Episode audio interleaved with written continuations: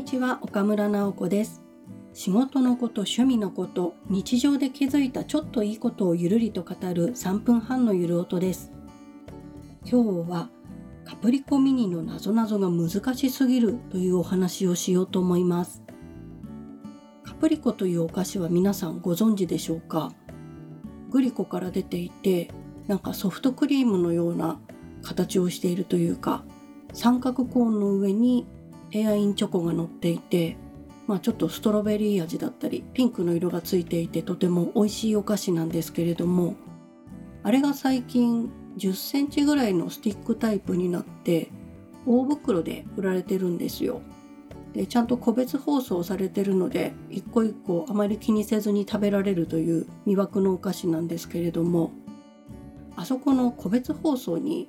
こうありがちなクイズがついてるんですね。まあおせんべいとかでもちょっとしたなんかおばあちゃんの知恵袋とか何かこう格言みたいのが書いてあったりっていうのがあるんですけれどもこのカプリコミニは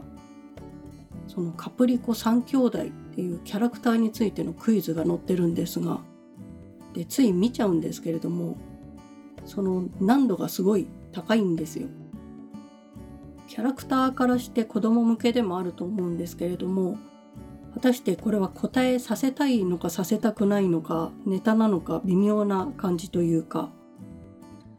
例えばまあミニカプ3兄弟というのが登場してるんですけれども2番目のお兄さんの名前は何でしょう、まあ、これはカプ次郎なんですけれどカプ一郎カプ次郎カプ三郎の兄弟なのでまあこれは想像がつくかな。でカプ一郎の得意なことは何かなっていうクイズもあったんですね。一気に難度が上がるというか何でも答えられそうなんですけれども答えは物を作ること。兄弟のおもちゃはカプイチロの手作り。そうか、まあ、こういうのもあればあとはミニカップ3兄弟とたまに遊ぶいとこの名前は。もうこう来ると何でも良くなっちゃうんですけど一応カプスケという子がいてミニカップ3兄弟と同じでヘビが苦手っていうサブ情報もついてるんですけど